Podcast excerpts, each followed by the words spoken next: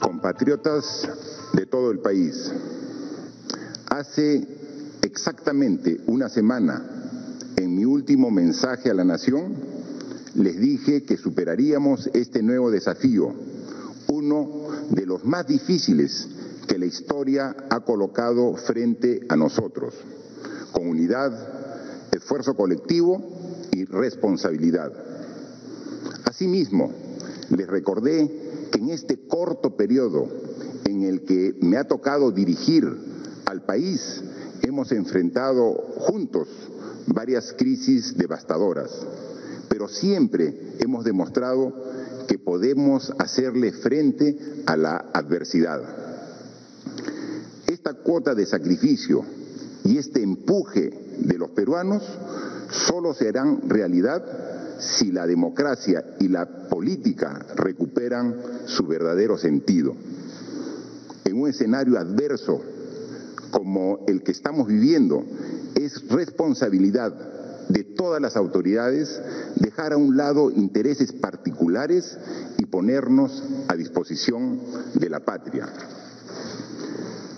La lucha contra el COVID no es solo cuestión de unos cuantos, es una causa que debe unirnos a todos, porque hoy más que nunca el objetivo es común, sacar adelante al país superando la adversidad.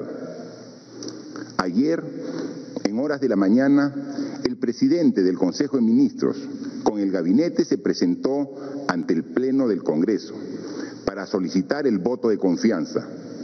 Confianza que requerimos continuar trabajando por el país, para luchar contra la pandemia, para reactivar la economía y para que los efectos de esta crisis afecten lo menos posible a miles de peruanos y peruanas, sobre todo a aquellos que incluso antes de la pandemia ya vivían en circunstancias difíciles. Días previos a la presentación del gabinete ante el Pleno, todas las bancadas mostraron su disposición para deponer desacuerdos y trabajar juntos por el Perú. No solo por la pandemia, sino también para dejar un país con las condiciones necesarias para encaminarse al desarrollo de cara al bicentenario. Lastimosamente dicha disposición solo quedó en palabras, ya que los votos obtenidos esta madrugada evidenciaron lo contrario. Largas horas de debate demostraron una vez más a todos los peruanos que para la mayoría de nuestros representantes los intereses particulares priman por sobre los intereses de la nación. El país es testigo de cómo desde la política se intentó frenar la aspiración legítima del pueblo peruano en favor del cambio, a través de la lucha frontal contra la corrupción y la impunidad, la reforma judicial y política y la refundación de la democracia.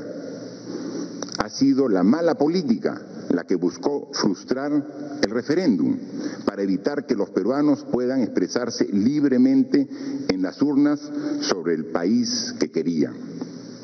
Hoy, esos métodos y esas prácticas han vuelto a manifestarse de manera abierta y desafiante pero no desafiante ante el gobierno, sino ante la nación, que en unas circunstancias difíciles como la actual reclama unidad, madurez y responsabilidad.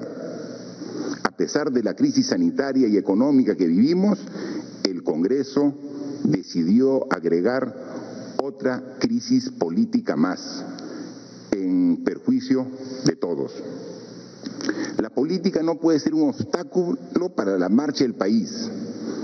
Los intereses subalternos no pueden condicionar el objetivo que tenemos los peruanos de hacer frente a la pandemia, de reimpulsar el crecimiento económico, generar empleos, garantizar una educación de calidad y construir instituciones sólidas y eficientes.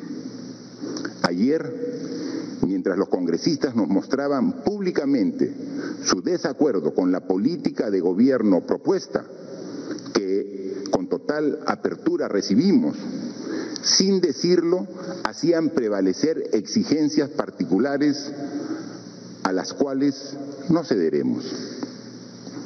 Compatriotas, ninguna de las circunstancias que hemos vivido han mellado mi ánimo mi responsabilidad en el cargo más importante del país. Mi compromiso sigue incólume para seguir construyendo un país mejor y lo haré hasta el 28 de julio del 2021. El cálculo político que no busque el bienestar de la población no será aceptado. Los acomodos bajo intereses particulares no nos harán retroceder. Desde aquí seguiremos impulsando la reforma universitaria porque los jóvenes son presente y futuro de este país y se merecen contar con una educación de calidad. La reforma universitaria no se negocia. ¿Quiénes serán los que conduzcan este país en el futuro? Serán todos esos jóvenes que el día de hoy buscan y se merecen tener una educación de calidad.